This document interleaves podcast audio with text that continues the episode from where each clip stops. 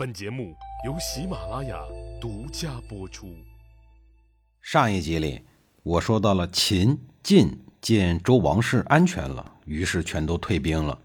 但是他并没有彻底解决问题，而是留下了一个大大的尾巴。这次事件之后，东周的危机依然存在，并被分裂成两个部分。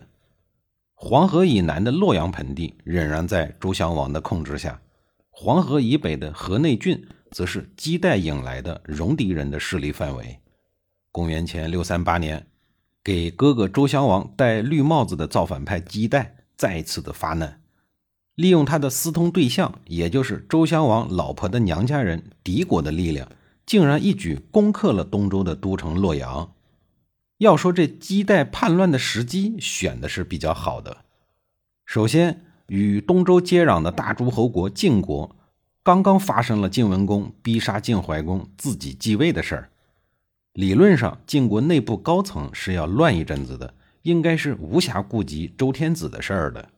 况且晋文公继位以前，给人留下的印象是一个享乐主义者，走到哪个国家都要娶几个老婆。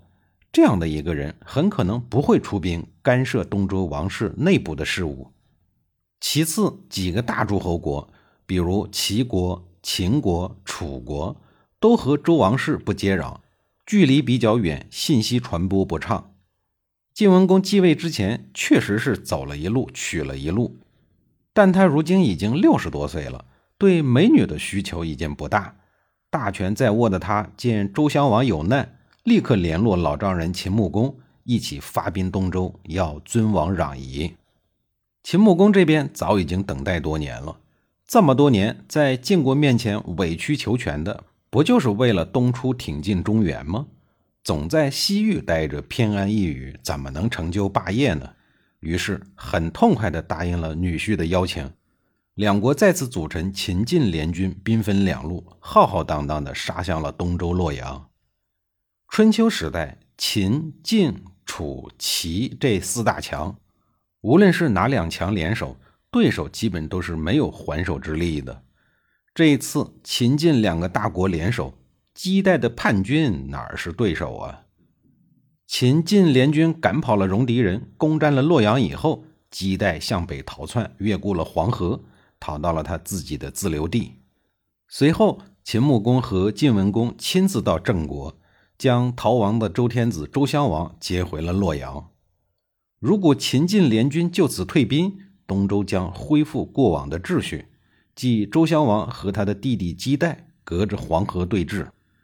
但是担惊受怕十多年的周襄王，这一次可不愿意放弃彻底攻灭弟弟的机会。他恳求秦晋联军彻底灭掉这个头长反骨的造反派弟弟。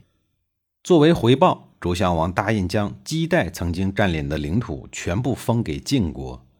通过这件事情说明，周王室对姬姓诸侯的晋国更为信任。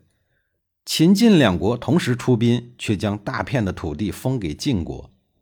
秦国军队东跑西颠的忙活了一通，什么待遇也没有。虽然晋军强于秦军，但是秦军在战斗中也不至于一点功劳都没有啊！明显是一碗水没端平。接着，有私心的晋文公委婉地辞谢了老丈人秦穆公，他准备独自攻打造反派姬代。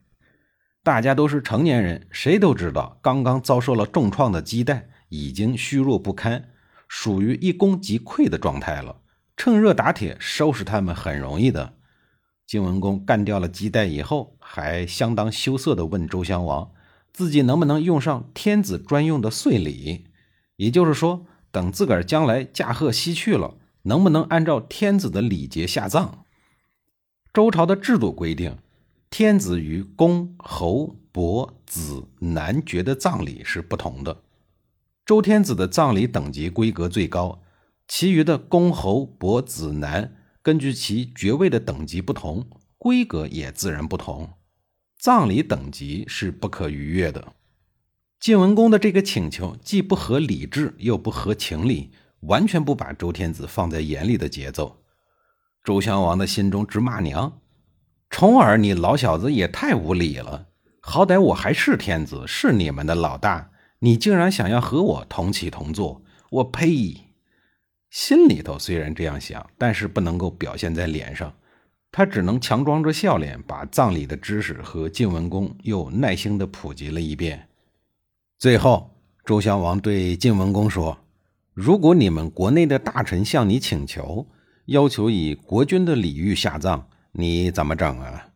不过，叔父你放心，我是不会忘记您的恩情的。”晋文公一听，闹了个大红脸，感觉自己太轻率了。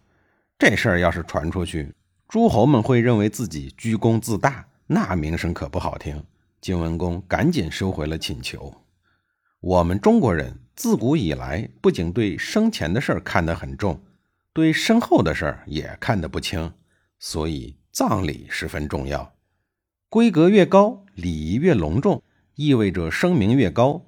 怪不得晋文公有依岁礼下葬的想法。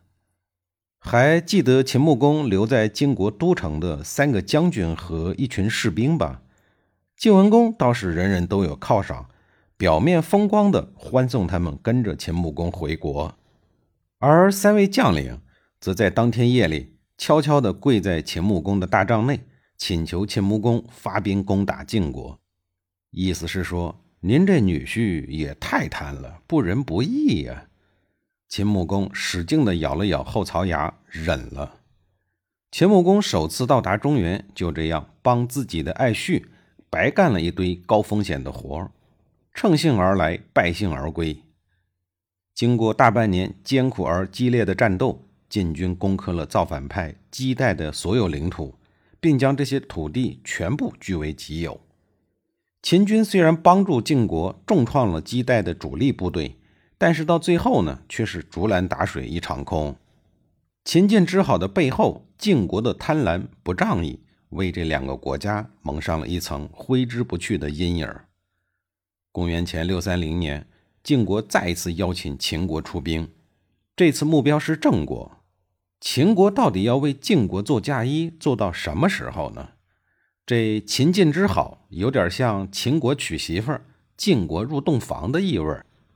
晋文公当年流亡的时候，魏国、曹国、郑国三个诸侯都对他很不尊重。现在魏国和曹国已经在城濮之战中遭到了惩罚，晋文公的下一个目标就是郑国。之前说过，郑国夹在楚国和晋国之间，八年的时间里被楚国揍了七次。晋国呢，也同样揍了他七次。这一次揍郑国的理由和以前一样，因为他依附了楚国。晋文公攻打郑国，理由相当的充分。秦穆公虽然不乐意继续为晋国做嫁衣，可是进军中原始终是秦国人的愿望所在，所以不管怎么着，争取一下是一下。秦穆公再次亲征了，秦军隆隆开动，路过东周，发兵郑国。秦军两军在郑国会合以后，攻破了交关，直逼郑国的都城城下。秦晋两军各负责两面城墙，架云梯、投石机，日夜猛攻不止。郑国的都城摇摇欲坠，危如累卵。郑国距离关门大吉只差一步之遥。下一集里，我再给您详细的讲述。